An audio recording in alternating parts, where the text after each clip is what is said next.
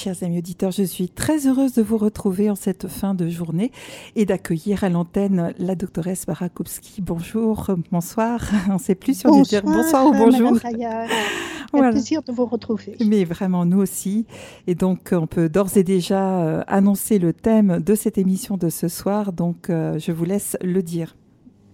Voilà, donc ce soir, on va parler de comment favoriser une conception surtout si le petit bébé se fait attendre. Voilà, un sujet qui, touche sans doute beaucoup de personnes. Et donc, n'hésitez pas à nous appeler au 021 313 43 90. Vous pouvez laisser votre question à Judith qui nous la transmettra ou bien passer à l'antenne comme vous le souhaitez. C'est à vous. Merci beaucoup. Voilà. Alors avant de commencer, j'aimerais juste préciser que ce que je vais vous enseigner maintenant, comme je l'ai fait lors de la dernière émission le 12 octobre, ou que je vais faire aussi le 8 février sur le syndrome prémenstruel ou le 8 mars sur l'endométriose et les ovaires polykystiques, eh bien tout cela, je le donne aussi, et encore d'autres choses, un week-end, euh, le 30, c'est pas un week-end, c'est un jeudi et vendredi, 30 et 31 mars, à l'école de naturopathie de la Mandorle, M-A-N-D-O-R-L-E, euh, qui est à Colombier près de Neuchâtel. C'est ouvert à tous, surtout aux professionnels, je dirais, mais toute personne euh, intéressée est bienvenue. Et ça dure depuis euh, le samedi matin 9h jusqu'au dimanche vers 17h, 18h. On pourra mettre cette information sur le site, comme ça les personnes qui sont intéressées pourront s'y référer. Très bien, d'accord. Donc, je vais, on va euh, revoir maintenant un tout petit peu le déroulement du cycle. Et si vous êtes curieuse et que vous avez manqué la dernière émission, n'hésitez pas d'écouter celle du 12 octobre 22 où j'ai expliqué en fond euh, voilà, en fond, à fond tout le déroulement du cycle euh, et euh, l'efficacité aussi de la planification familiale naturelle pour favoriser une grossesse ou pour éviter des grossesses. Aujourd'hui, notre thème, c'est un thème printanier presque, c'est comment favoriser une conception. Alors, nous verrons également dans cette émission est, comment déterminer la période la plus fertile du cycle, quel est l'effet de la lumière et de l'alimentation sur l'infertilité. En résumé, on peut dire qu'un cycle normal ne dure pas 28 jours, il dure de 25 à 33 jours. L'université de Düsseldorf a fait une étude sur 10 000 cycles et ils se sont rendus compte que le cycle plus fréquent était de 27 jours. Ça constitue 14% des cycles et les cycles de 28 jours ne constituaient que 13% des cycles. Le cycle a deux phases. La phase préovulatoire, donc avant l'ovulation, qui est de longueur variable, et la phase post-ovulatoire ou après l'ovulation qui, elle, est de longueur assez stable. Lorsque des couples désirent un enfant, désirent envisager une conception, ils me consultent parfois en disant qu'ils ont toujours visé le 14e jour du cycle comme on le leur avait enseigné pendant les cours de biologie.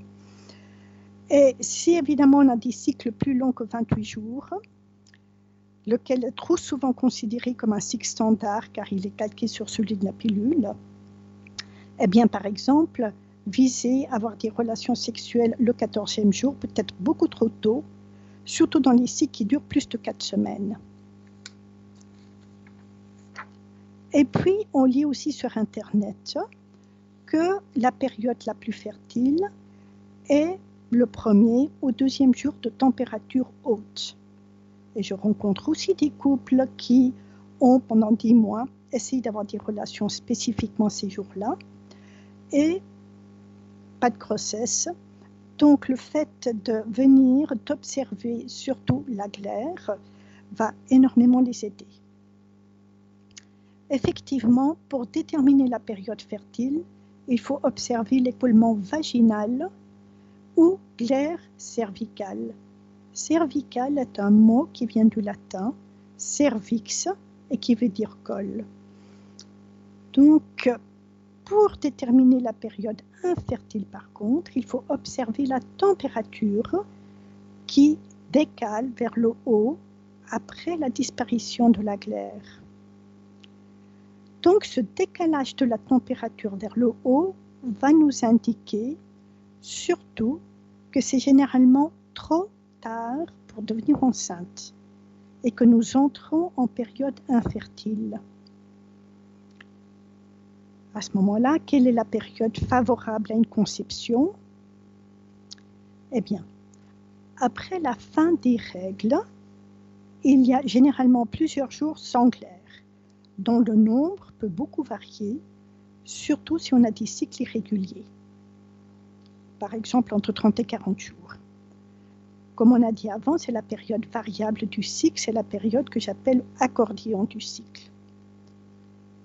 Par contre, la phase après l'ovulation, qui s'appelle phase lutéale, lutéale veut dire en latin jaune, car effectivement le follicule après l'ovulation se transforme en un corps jaune qui est réellement comme une noisette jaune lorsqu'on observe le, le.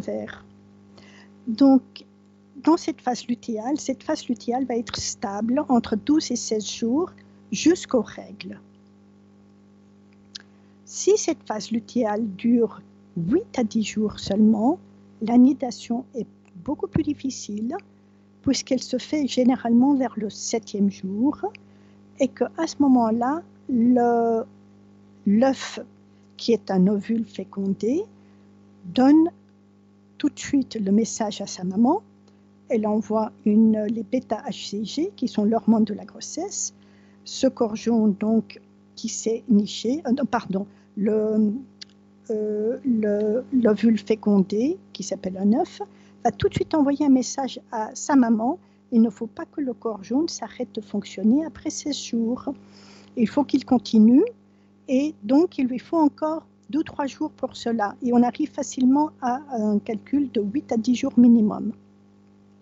Avec une phase lutéale de 10 jours ou plus, il y a les mêmes chances. C'est une chance normale. Voyez tout ce qu'on peut apprendre en observant la température chez soi à la maison. Au 18e jour de la phase lutéale, c'est-à-dire depuis la fin de la période de la glaire jusqu'aux règles. Au 18e jour, si elle n'a pas encore eu ses règles, la femme peut se considérer comme très probablement enceinte. Et on propose de faire un test de grossesse au plus tôt 18 jours après le dernier jour de clair la plus fertile, au jour pic. Alors, on va revoir un tout petit peu le cycle.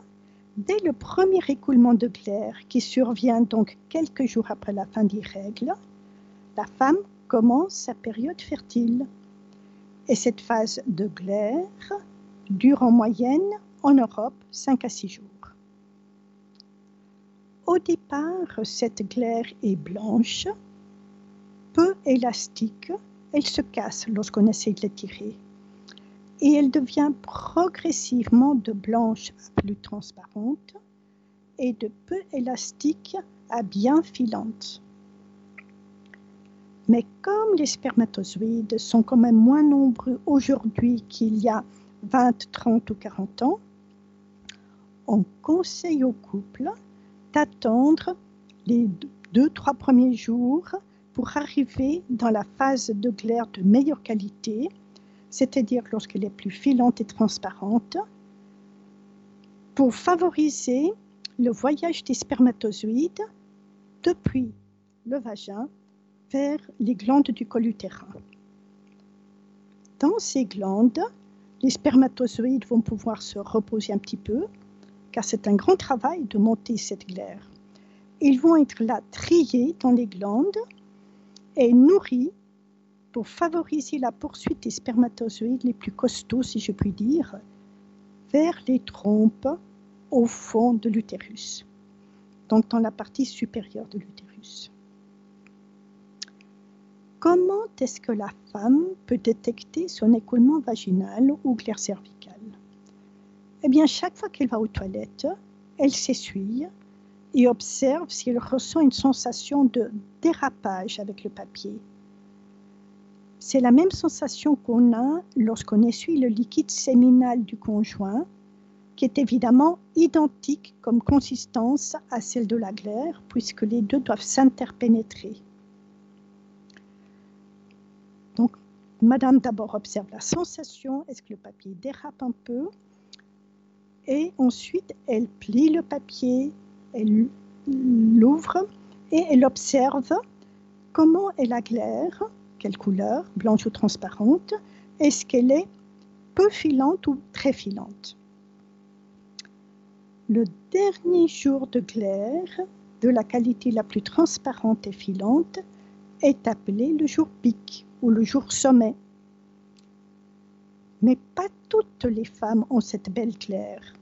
Certaines n'auront que un à deux jours de glaire blanche, peu filante, mais elles peuvent aussi devenir enceintes si elles la détectent bien, surtout lorsqu'elles ont des cycles longs.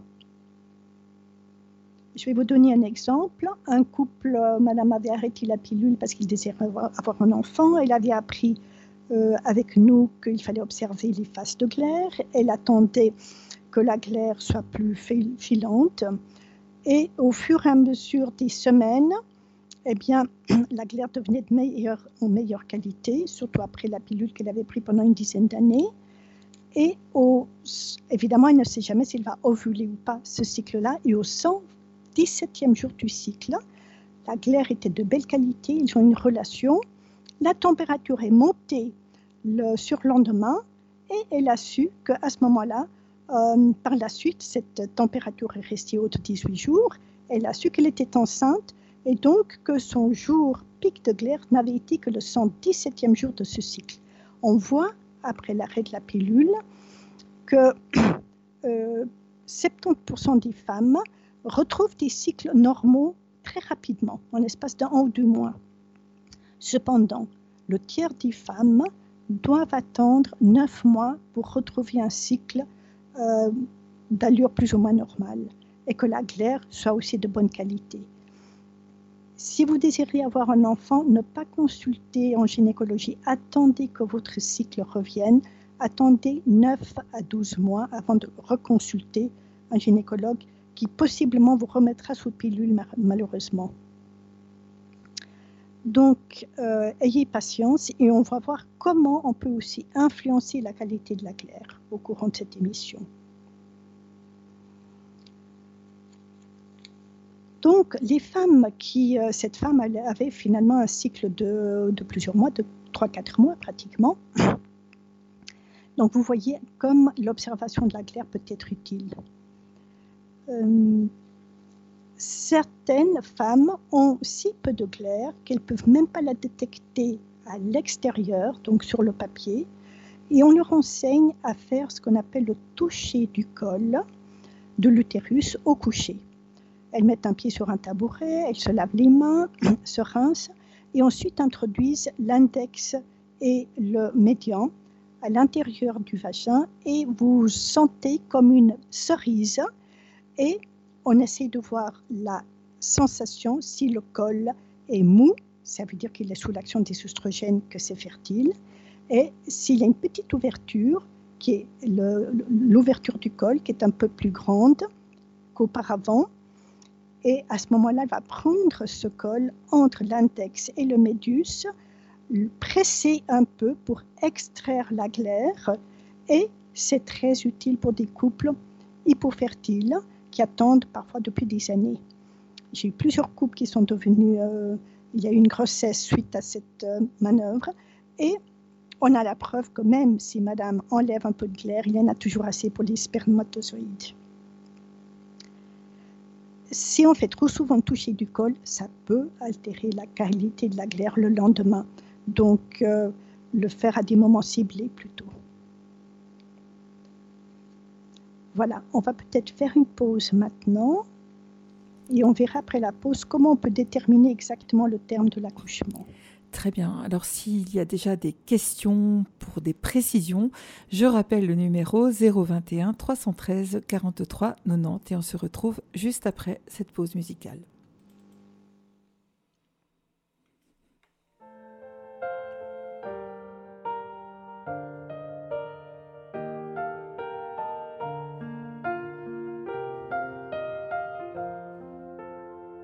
Pour le souffle de Dieu qui planait sur les eaux dès le commencement, pour l'astre du matin et pour ceux de la nuit, fixés au firmament, pour le feu, la lumière et aussi pour le froid, pour l'eau et pour le vent, tout nous parle de toi. L'audate aussi, l'audate aussi, l'audate aussi, l'audate aussi.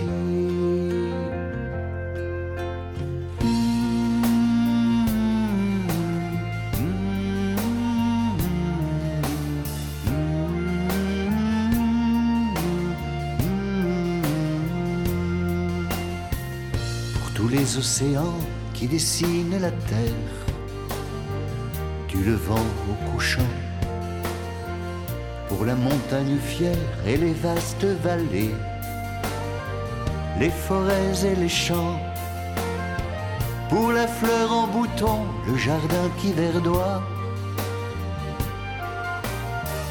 pour le mil et le blé, tout nous parle de toi. L'audate aussi, aussi,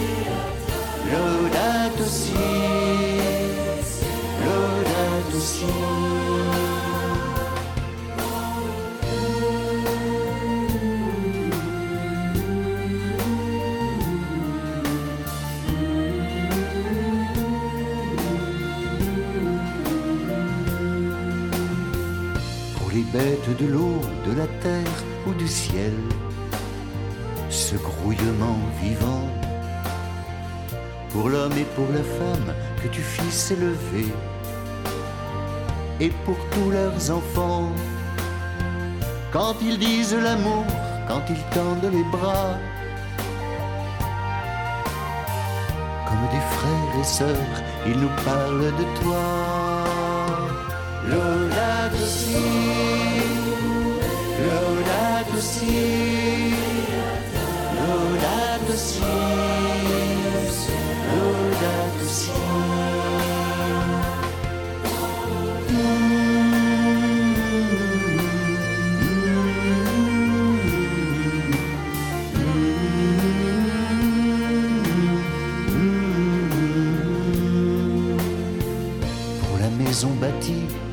Humbles de cœur qui abritent chacun les artisans de paix d'une planète bleue où tout homme est voisin dans l'espoir de ce jour qui bientôt lèvera. Où ici et ailleurs on te reconnaîtra. L'audate aussi Laudato si, laudato si, laudato si.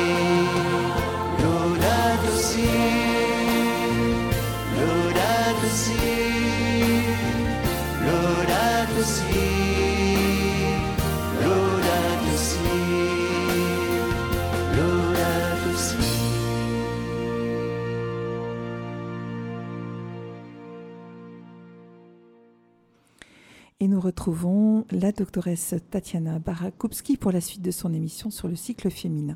Donc, on va se poser la question, est-ce qu'on arrive à déterminer exactement le terme de l'accouchement à la maison sans échographie?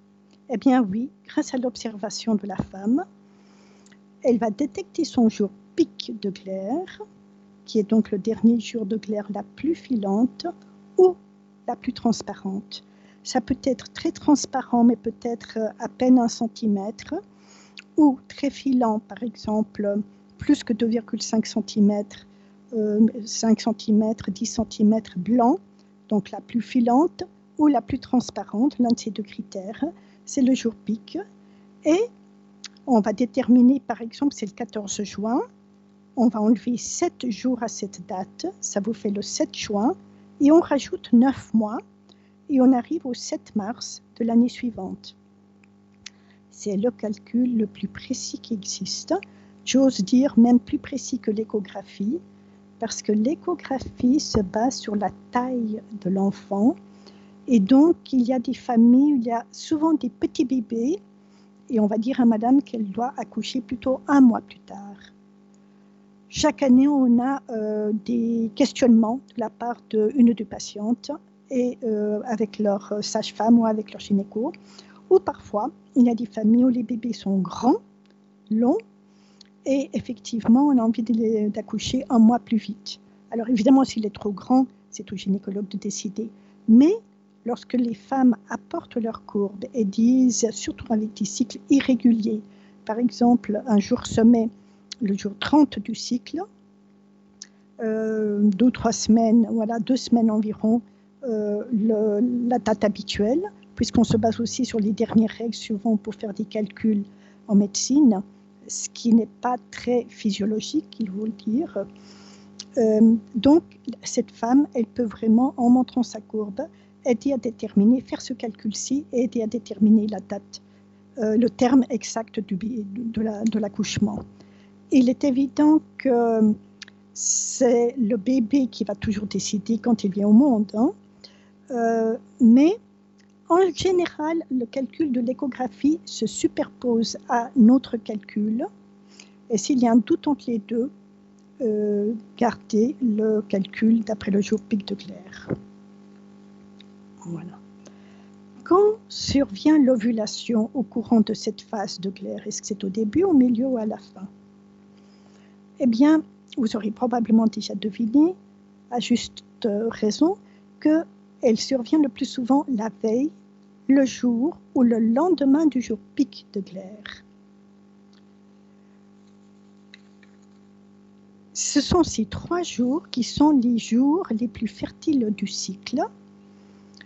Et vous savez que ce qui intéresse les spermatozoïdes, ce n'est pas quand l'ovulation survient, mais surtout, quelle est la meilleure glaire pour monter dans une glaire euh, de la meilleure qualité, disons. Parce que vous savez que lorsque vous regardez parfois des vidéos, monter dans une glaire qui est plus épaisse, c'est un travail très ardu pour les spermatozoïdes. Et moins atteindront les glandes du col. Est-ce que j'ose vous interrompre parce que nous avons un appel? Mhm. C'est Maria qui nous a appelé. Bonsoir Maria. Allô? Euh, J'aimerais, j'aimerais. Vous m'entendez? Oui, on vous entend. Oui, oui. Alors euh, j'aimerais. Je n'ai pas de question particulière parce que bon, maintenant je suis ménopausée. Moi-même, j'avais utilisé la méthode des températures à l'époque. Mais j'aimerais juste euh, dire un énorme merci à la doctoresse Barra pour les compétences qu'elle met à Radio Maria, en fait, parce que je me dis que même s'il n'y a pas beaucoup de jeunes femmes, de jeunes filles qui vous écoutent en ce moment, comme, vous comme il y aura un podcast, euh, nous, euh, les mamans ou grand-mamans, on peut euh, leur dire d'aller vous écouter. Et je trouve ça mais vraiment formidable de pouvoir revenir sur le podcast et, et, vous écouter à nouveau, vraiment. Alors, euh, un tout grand merci du fond du cœur pour tout ce que vous faites et surtout pour ces compétences que vous avez et que vous mettez au service euh, des femmes. Voilà. Écoutez, merci beaucoup, madame. Je suis très touchée parce que c'est effectivement ma passion depuis 30 ans. J'ai une consultation de médecine générale que j'essaie maintenant, dont j'essaie de me libérer pour me consacrer à long terme que pour la consultation de la femme, euh, en tout cas un jour par semaine. Euh, toujours à Estavayer-le-Lac. Et euh, c'est ma priorité aussi de pouvoir former actuellement des naturopathes. Les gynécologues n'ont pas le temps, d'autres médecins non plus, les infirmières, les sages-femmes non plus. Donc, effectivement, c'est avec les naturopathes qui ont plus de temps de disponibilité, d'enthousiasme et qui sont très disponibles que je suis en train de transmettre tout ce savoir qui est très, très précieux, je vous l'accorde. C'est passionnant et je suis ravie d'avoir votre écho. Merci beaucoup. Voilà. En tout cas, euh, ben, je vous souhaite une bonne suite, en tout cas. Merci Maria, euh, merci beaucoup d'avoir appelé. Ouais, mais je vous en prie, vraiment de tout cœur. Merci. Bonne suite. Bonne fin de journée. Au revoir. Alors, on vous laisse poursuivre sur cet enthousiasme de Maria qui fait plaisir. Voilà. Alors, est-ce qu'il y a plusieurs ovulations par cycle ou bien est-ce qu'il peut y avoir qu'une seule phase ovulatoire par cycle? Eh bien, c'est la dernière réponse qui est la juste. Parce que s'il y avait plusieurs ovulations dans le même cycle à différentes phases, euh, je ne serais pas là en train de vous parler. C'est-à-dire que s'il y a des jumeaux, donc euh, non identiques, c'est-à-dire deux euh, ovulations, eh bien, ces deux ovulations vont toujours survenir en l'espace de 24 heures. Voilà, en principe sur chaque ovaire. Il peut y avoir plusieurs essais d'ovulation et c'est là qu'il ne faut pas confondre. Et une femme peut avoir plusieurs, comme la femme précédente sous, après sa de pilule, elle avait plusieurs essais. Les follicules se réveillaient doucement après avoir été endormis pendant 10 ans. Il n'y avait pas d'ovulation. Et donc, ces follicules chez cette femme-là ont dû se réveiller progressivement et ont produit chaque fois un peu plus de glaire de meilleure qualité. Toutes les deux, trois semaines, quatre semaines, il y avait de nouveau une phase de glaire qui arrivait. Le follicule devenait de plus en plus grand jusqu'à atteindre 20 mm. Et là, il a pu ovuler et se transformer en un corps jaune et soutenir une grossesse. Mhm. Donc, euh, euh, après l'arrêt de la pilule, c'est typique d'avoir des essais d'ovulation après un accouchement. Et comment est-ce que vous savez que vous n'avez pas ovulé? C'est que la température, tout simplement, ne décale pas, elle reste basse. Actuellement, il y a plusieurs monitrices de la méthode symptothermique qui sont en train d'être formées par Vanessa von Siebenthal qui habite à Lavey et euh, qui fait un cours formidable depuis euh, octobre jusqu'au mois de juin, mais qui va recommencer s'il a de nouveau assez de personnes intéressées avec un diplôme. Le diplôme de la méthode Rutzer, qui est la méthode symptothermique la plus physiologique et probablement la meilleure. Donc là, euh, les couples peuvent faire recours à des monitrices et si vous cliquez sur symptothermie ch ou iner.ch, vous avez des noms de monitrices que vous pouvez toujours contacter qui vont vous euh, guider dans l'observation de tout ceci. C'est très difficile d'apprendre toute seule. Je vous conseille vraiment de suivre des cours en privé ou en groupe. Maintenant, pour favoriser euh, des grossesses, c'est très à la mode parce qu'on n'a pas toujours le temps de s'observer, on ne le prend pas parce qu'après, à vrai dire, cette observation ne prend pas plus de temps que de se brosser les dents. On va acheter des tests d'ovulation en pharmacie. Je vous déconseille ceux sur Internet, ils sont nettement de moins bonne qualité. Et ces tests d'ovulation ne détectent que l'hormone LH qui précède l'ovulation de 12 à 36 heures. C'est une aide, mais pas toujours la preuve que l'ovulation a bien eu lieu même lors de cycles réguliers et normaux. C'est seulement en observant que votre courbe de température est montée après le jour pic de glaire. Et cette montée de température, si elle est restée déjà haute trois jours ou plus, ça confirme que vous avez eu vraiment une ovulation. Alors trois jours ne suffit pas pour porter une grossesse. Il faut, comme on l'a déjà dit, plus que 8 à 10 jours. Mais euh, j'ai connu une femme, une patiente, qui me disait, ben moi j'ai des cycles réguliers de 28 jours. D'ailleurs, toutes les femmes qui viennent chez moi disent qu'elles ont 28 jours. Et lorsqu'elles commencent à s'observer, se disent, oh là là, depuis que je viens chez vous, elles deviennent irréguliers. Du tout, du tout, ils ont toujours été un tout petit peu irréguliers. Ils ont le droit d'être entre 25 et 33 jours, hein, ou même plus, selon les femmes. Euh, donc, euh, le fait simplement de s'observer fait qu'on voit son cycle naturel qui varie un peu et euh, on peut déterminer à ce moment-là directement le jour pic de glaire, même sans test d'ovulation. Si la glaire est très difficile à observer, ce qui arrive dans quelques rares cas où la, la femme est assez infertile, à ce moment-là, des tests d'ovulation peuvent lui confirmer son observation.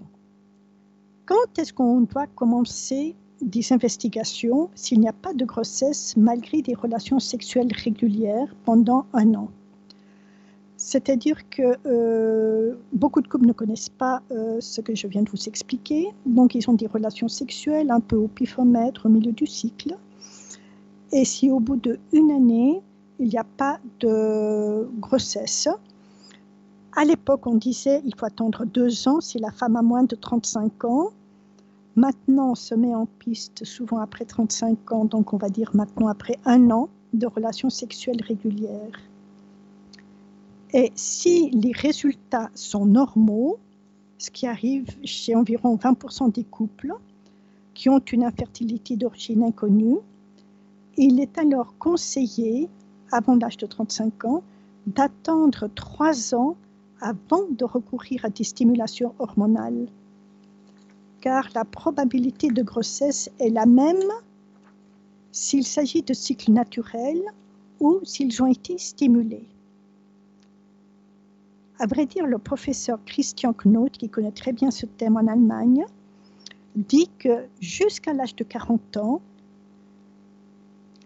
l'âge n'est pas un facteur d'infertilité si les investigations sont normales. Donc ne pas paniquer, c'est important. Maintenant, les femmes que nous suivons ont toutes ce qu'on appelle des relations ciblées, ciblées en période la plus fertile. Donc, vous donnez plus de chances aux spermatozoïdes de monter dans le col, d'arriver au moment de l'ovulation de madame. Et après six mois de relations ciblées, si elles n'ont pas eu de grossesse après une année, on va leur dire commencer des investigations. Ces investigations, ça va comporter des dosages hormonaux, euh, une euh, une hystérosalpingographie, une hystéroscopie, euh, éventuellement d'autres investigations plus sophistiquées, une laparoscopie, etc. Si les résultats des investigations sont normaux, eh bien, là aussi, euh, si vous avez moins de 35 ans, essayez encore pendant trois ans. Vous ne dépensiez rien et vous arrivez au bout de trois ans, c'est-à-dire à, l'âge de 38 ans, avec la même possibilité de devenir enceinte, que ce soit stimulé ou pas. Par contre, je vais vous donner des facteurs qui vont suivre, qui vont vous aider à favoriser une grossesse chez vous à la maison. Il y a certaines femmes qui se disent mes cycles sont assez réguliers, je détecte bien la glaire, je détecte bien mon jour pic de glaire, elle est belle. Mais, mais, mais, je vois toujours qu'avant la veille des règles, les trois jours précédents, j'ai comme des taches brunes lorsque je m'essuie ou bien dans les slips. C'est comme si je me disais, mais les, les, règles vont arriver, vont arriver, vont arriver. Eh bien, trois jours de taches brunes avant un écoulement de sang rouge frais, qui sont les vraies règles ça peut indiquer un manque de progestérone et parfois indiquer, voilà, provoquer des fausses couches très précoces. J'ai eu dernièrement une femme avec un cycle euh, normal de 29 jours qui on faisait des dosages très précis ensemble pour savoir s'il y avait un déficit en progestérone que je suspectais parce que elle avait une semaine de taches brunes et il avait des règles très douloureuses. Des règles très douloureuses, c'est souvent un manque de progestérone. Euh, on verra à l'émission prochaine comment traiter les règles douloureuses. Et euh, on fait les dosages hormonaux au jour pic de glaire, plus 7 jours et plus 9 jours. Et je vois des dosages très hauts, et je lui ai téléphoné en disant, Madame, vous êtes enceinte. Et elle m'a dit, Ah, mais je trouvais qu'il y avait des choses qui avaient changé. Euh, je me sentais un tout petit peu plus pleine, j'étais un petit peu plus fatiguée, discrètement nauséeuse. Je me disais, ça doit être un début d'un virus ou quelque chose. Et je lui dis comment a évolué votre température pendant vos règles, parce qu'elle me dit j'ai eu mes règles, donc je ne suis pas enceinte. Et j'ai dit, alors elle me dit la température a commencé à descendre pendant les règles. Donc cette femme, j'ai pu lui annoncer qu'elle avait fait une fausse couche très précoce, alors qu'elle avait des règles, voilà, le 30e jour du cycle. Et ça a été à la fois un petit peu une tristesse pour elle, évidemment, et pour, les deux, pour le couple, mais un grand soulagement de savoir qu'il y avait au moins une fécondation. Voilà, c'est un peu le cadeau qu'on peut aussi apprendre à travers l'observation du cycle. Ces dosages très précis se font grâce au docteur Hilgers, euh, qui aux États-Unis a fondé une association qui s'appelle Fertility Care, qui enseigne aux États-Unis surtout, mais aussi maintenant en Europe, la méthode NAPRO, N-A-P-R-O, qui est une observation extrêmement précise de la glaire pour les couples surtout hypofertiles. Et euh, cette équipe formidable au Nebraska, pendant une trentaine d'années, une trentaine de personnes ont fait des dosages hormonaux chez la femme. Et c'est la seule équipe au monde qui a pu déterminer avec exactitude tous les deux jours l'évolution des hormones de la femme, du taux d'œstrogène et de progestérone, pour pouvoir déterminer quelle est la fourchette des valeurs normales. Le grand problème en gynécologie, c'est que les fourchettes sont trop grandes. Donc, lorsque les gynécos font un dosage au 21e jour, qui n'est pas toujours le pic plus 7, au 21e jour d'une manière standard, quasiment toutes les femmes sont normales. Donc, ils arrêtent de faire ces dosages-là. La grande chance qu'il y a, euh, nous ne sommes malheureusement que cinq médecins ayant fait cette formation. Je suis la seule en Suisse romande, trois au Tessin et un à Romanshorn. Si vous regardez sur fertilitycare.suisse ou ch, euh, vous trouverez les noms. Euh, voilà, à faire ces dosages très précis. Et à ce moment-là, la femme ne perd pas de temps. On sait qu'il y a un manque léger, moyen ou très important de, de, un manque de progestérone, donc l'hormone du corps jaune. Et donc, si c'est un manque léger à moyen, je peux traiter. Si c'est un manque important, je dis à la femme qu'elle a besoin d'avoir des stimulations avec des comprimés ou des injections. Et donc, je me permets d'intervenir par rapport au cas que vous avez cité. Donc, potentiellement, en compensant ce manque de progestérone, cette personne dont vous parliez, donc qui, représente beaucoup d'autres personnes, bien sûr, peut tomber enceinte. Euh, et que la grossesse peut aller au bout de, au terme, en fait. Exactement, c'est incroyable. Ah. Tout à fait. Oui, mm. c'est une très très grande aide. Tout à fait. Mhm.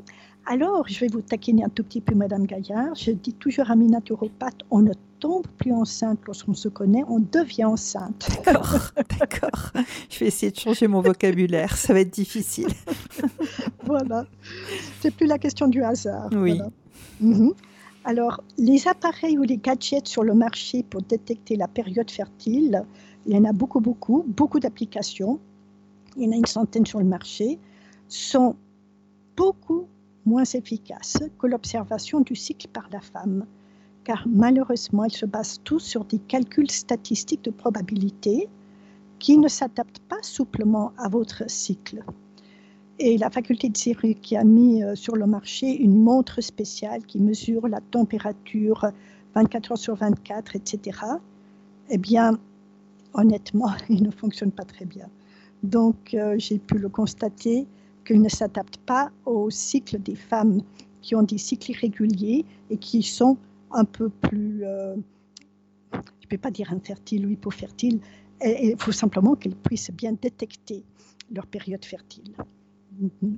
Il y a Inner Cycle, I-N-E-R Cycle, C-Y-C-L-E, qui est une petite application pour inscrire le cycle. Il n'y aura pas d'analyse, mais vous pourrez inscrire votre température et votre clair d'une manière intelligente et physiologique. Et puis, il y a un autre programme qui s'appelle sympto.org, S-Y-M-P-T-O.org, qui se base sur vos observations du cycle et qui les analyse. D'après l'université Hopkins à Baltimore, ils ont fait toute une revue mondiale il y a environ 3-4 ans. Eh bien, c'est le meilleur programme au monde Elle a été conçue en Suisse romande. Formidable. On peut être fier. Et comment? C'est un travail énorme de, où deux personnes n'ont fait que euh, ce travail-là pendant plusieurs années. Voilà. Euh, rien, aucun autre travail, ils se sont dédiés à 100%. Je crois que peu de personnes au monde peuvent se permettre de prendre autant de temps euh, et se le permettre aussi financièrement de favoriser cette, euh, une, une, application comme sympto.org. Voilà, il y a des applications aussi pour les adolescents pour qu'ils apprennent à se connaître. Un excellent livre sur le cycle pour les femmes de 10 à 50 ans est le livre de la doctoresse Wright Paula, R-A-I-T-H, de Munich, Que se passe-t-il dans mon corps? Et c'est elle qui a inventé le programme qui s'appelle Cyclo Show, euh, ou que l'on voit sur Corps et moi, sur le site de Corps et moi, qui a un énorme succès, je dirais, dans toute l'Europe et dans le monde entier. C'est maman et la fille qui passent une journée pour voir comment la fécondation se fait. C'est tout un jeu de, théâtre. Voilà. Il y a la même chose aussi pour les garçons qui s'appelle le programme XY Détective. Je l'avais suivi avec ma fille et c'était vraiment très très bien fait. J'encourage les auditrices à, et les auditeurs parce qu'effectivement ça existe aussi pour les garçons. Formidable. Voilà. Alors, qu'est-ce qu'il y a aussi comme autres facteurs qui peuvent perturber un peu le cycle et la fertilité? Eh bien, d'abord le stress autant chez monsieur que chez madame. Euh, n'essayez pas de construire une maison, d'avoir un travail à 80% et de vous poser la question pourquoi le bébé ne vient pas? C'est très important que surtout madame aussi euh, adapte euh, son style de vie. le stress, vous savez, ça fait augmenter le taux d'adrénaline. Le taux d'adrénaline a une fonction aussi sur la fertilité, sur l'ovulation, etc. On va aussi proposer d'éviter les saunas lorsque vous désirez un enfant, lorsque l'enfant tarde à venir, le portable sur les genoux, le mobile dans la poche, autant de monsieur que de madame. Et puis les hommes, pas de slip trop serré parce que la chaleur locale diminue la qualité des spermatozoïdes qui a déjà beaucoup baissé. Lorsque j'ai commencé mes études de médecine il y a plus de 30 ans, euh, un éjaculat devait contenir 200 millions de spermatozoïdes pour être normal, 150 millions à 200 millions. Et aujourd'hui, on est descendu, selon les écoles, entre 20 et 40 millions. Sinon, il y aurait trop d'hommes infertiles. Alors, on considère 20 à 40 millions encore normaux parce qu'il y a encore de bonnes chances euh, d'avoir un enfant. Est-ce qu'on explique cette diminution énorme? Oui, on l'explique surtout par, bon, un peu le stress, surtout les perturbateurs endocriniens. Les perturbateurs endocriniens sont euh, des substances que l'on voit par exemple dans les plastiques mous, euh, le silicone. Euh, certains habits contiennent aussi des oestrogènes, étonnamment. Ah hum, on en voit un petit peu partout. Et puis, le facteur, un des facteurs aussi les plus importants, c'est que la pilule contraceptive de la femme est éliminée par l'urine mhm. dans l'eau et que cette eau, effectivement, vous savez que les stations d'épuration ont énormément de difficultés à enlever les oestrogènes de l'eau. C'est tellement difficile qu'il y a actuellement, et très cher, qu'il y a actuellement en Suisse que deux stations sur 20 qui peuvent le faire. Et ils sont en train d'investiguer. Les études vont encore durer environ une dizaine d'années pour voir si les crevettes, les poissons qui sont en aval de la station d'épuration sont, ne sont plus hermaphrodites, ne sont plus transformés, etc. Dans le lac de Thun, on voit déjà des poissons euh, hermaphrodites, c'est-à-dire qu'on ne sait pas s'ils sont masculins ou féminins, les troubles de la sexualité, déjà au pied de nos glaciers. Donc vous imaginez lorsqu'on descend après Bâle dans la rivière. Hein, euh, ça, c'est un facteur c'est très important euh, de regarder le thème des perturbateurs endocriniens, surtout pour les adolescentes. Les règles deviennent plus vite, euh, elles ont une poitrine plus développée, etc. Hmm. Voilà. En quelque sorte, il n'y a aucun moyen de se préserver de tout ça. Enfin. Si. Alors, une alimentation bio dans la mesure de possible pour les couples en désir d'enfant euh, ou pour les voilà vous pouvez aussi ne pas mettre des films de plastique sur tous les aliments que vous mangez. Vous savez qu'il y a tous les sandwichs. Mhm. Voilà, il faudrait éviter cela.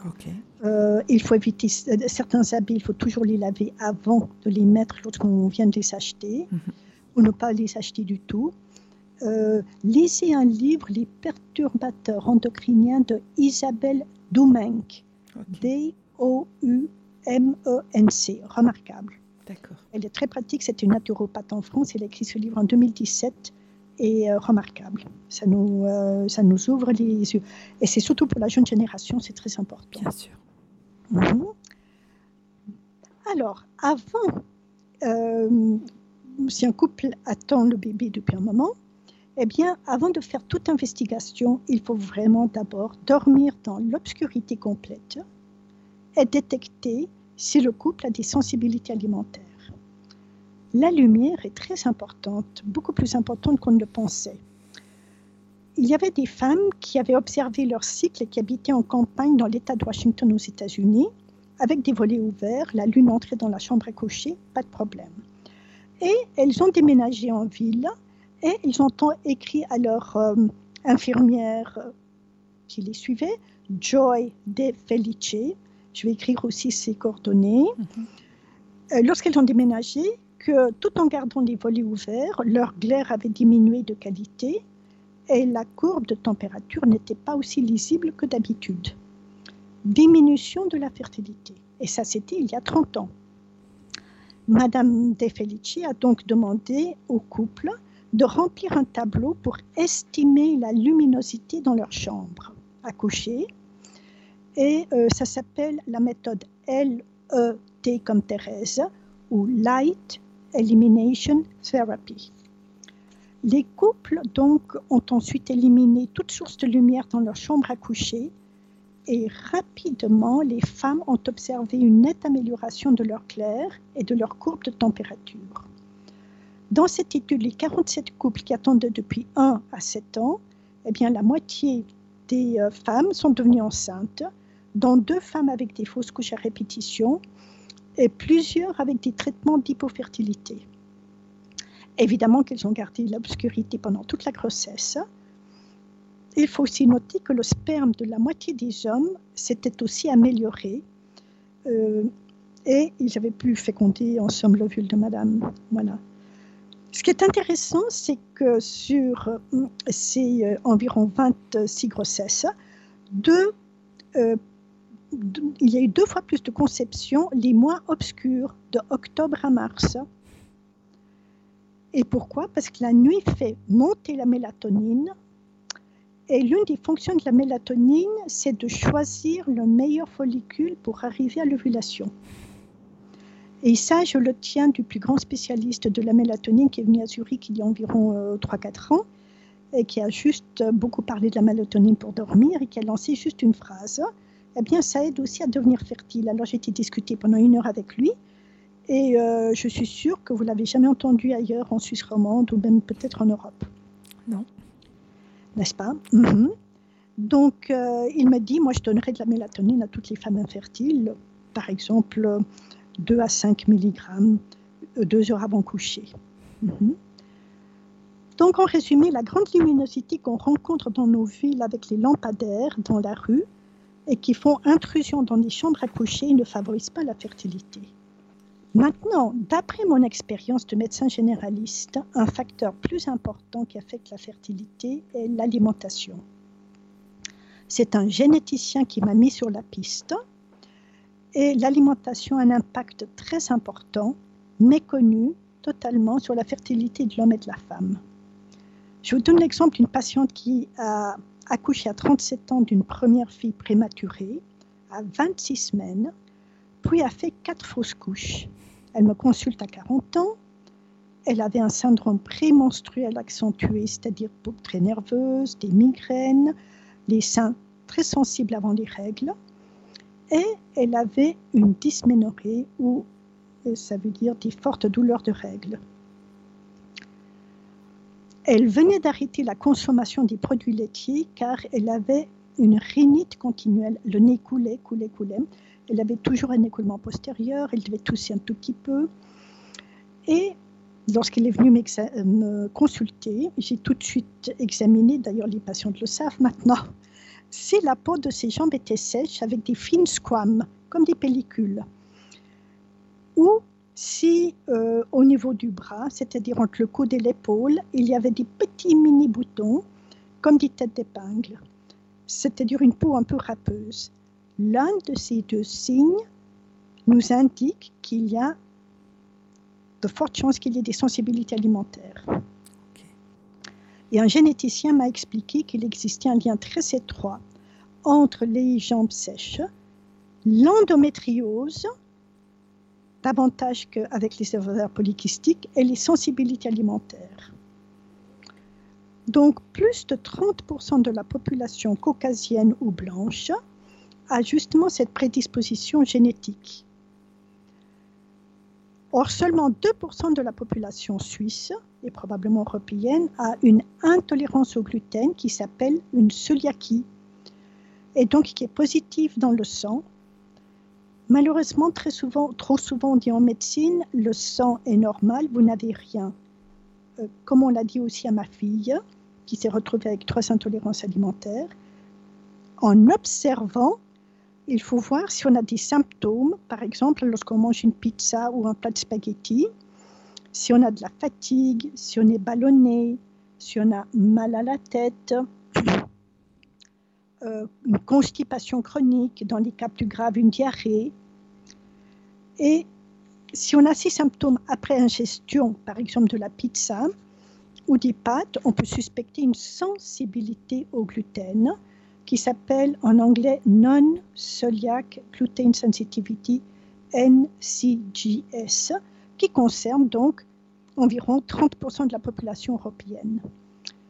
Donc, il n'est pas exagéré de dire que beaucoup d'Européens ou de Suisses sont sensibles au gluten, surtout depuis les manipulations génétiques de ces 30 dernières années.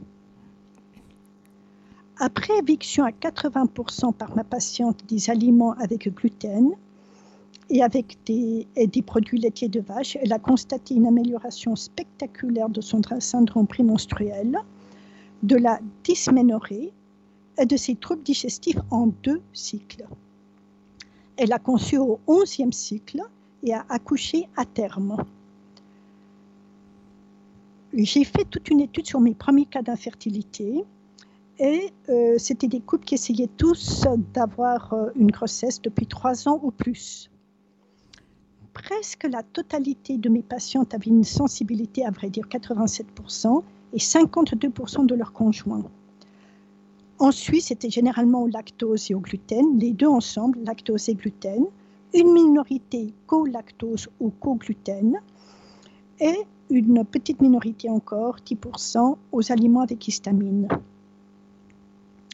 évidemment, comme médecin, je fais toujours des dosages dans le sang. Je fais un test respiratoire d'intolérance au lactose. Je vais doser la diaminoxydase pour l'intolérance à l'histamine, etc. C'est important de mettre les choses par écrit. Si une patiente a une ferritine basse, sans avoir des règles abondantes, vous pouvez fortement suspecter une sensibilité au gluten qui irrite la paroi intestinale et on ne peut pas absorber à ce moment-là le fer. Après euh, quelques mois de changement alimentaire avec un apport absolu de vitamines et de minéraux, parce qu'il y a souvent un manque, et parfois de l'utrogestan, comme on en a parlé auparavant. Dans mon étude, il y a eu 40% de grossesse à terme après 12 mois. Et euh, il y a certaines femmes qui euh, doutaient un peu de l'efficacité et qui ont quand même essayé d'être enceintes les trois premiers mois de changement alimentaire, ce que j'avais déconseillé, toutes ont fait des fausses couches. Donc, depuis que je conseille vraiment de s'abstenir de relations sexuelles pendant la période fertile, évidemment, les trois premiers mois de changement alimentaire, eh bien, je ne vois plus de fausses couches. C'est magnifique. Incroyable, c'est tellement simple. Voilà. Moi, j'ai une femme qui a eu 11 fausses couches. Elle est venue de oh. Londres. Elle avait une, alors, une peau pas seulement comme une peau de poisson, une ichthyose, mais elle avait presque une peau de crocodile, hmm. dis-je, voilà. Et euh, elle a fait le régime, elle est devenue enceinte, elle a porté son bébé magnifiquement. Mhm. Quelle, euh, quelle, merveille pour, euh, pour elle, pour vous, hein, j'imagine. Hmm. Et simplement, n'est-ce pas, sans stimulation, sans. Voilà. Elle a eu aussi de l'ultragestant. C'est ça. Mhm. Merci mhm. beaucoup. Euh, malheureusement, on arrive gentiment au terme de l'émission. Je pense que vous auriez encore beaucoup de choses à nous dire, mais il va falloir nous quitter. Je ne sais pas si vous voulez dire un dernier mot. Voilà, diminuer les sensibilités alimentaires, donc revient à aider le couple à concevoir, à diminuer les fausses couches, à diminuer les vomissements pendant la grossesse et éviter une prise excessive de poids, à diminuer les vaginites, les vulvites et les cystites avec ou sans désir de grossesse, et probablement à diminuer les contractions et les accouchements prématurés. Mhm. Donc, continuez de manger sainement aussi par la suite, bien observer le bébé. Si le bébé a des coliques, il se peut que vous soyez en train de lui transmettre du gluten ou du lactose qu'il ne supporte pas à travers votre lait maternel. Continuez le régime et puis vous arrêtez une fois que vous sevrez le bébé totalement. Merci beaucoup de votre écoute. Merci à vous, merci infiniment. Et on vous retrouvera au mois de février avec grand plaisir. Eh bien, ce sera partagé. Merci beaucoup. Merci. Au revoir. Au revoir.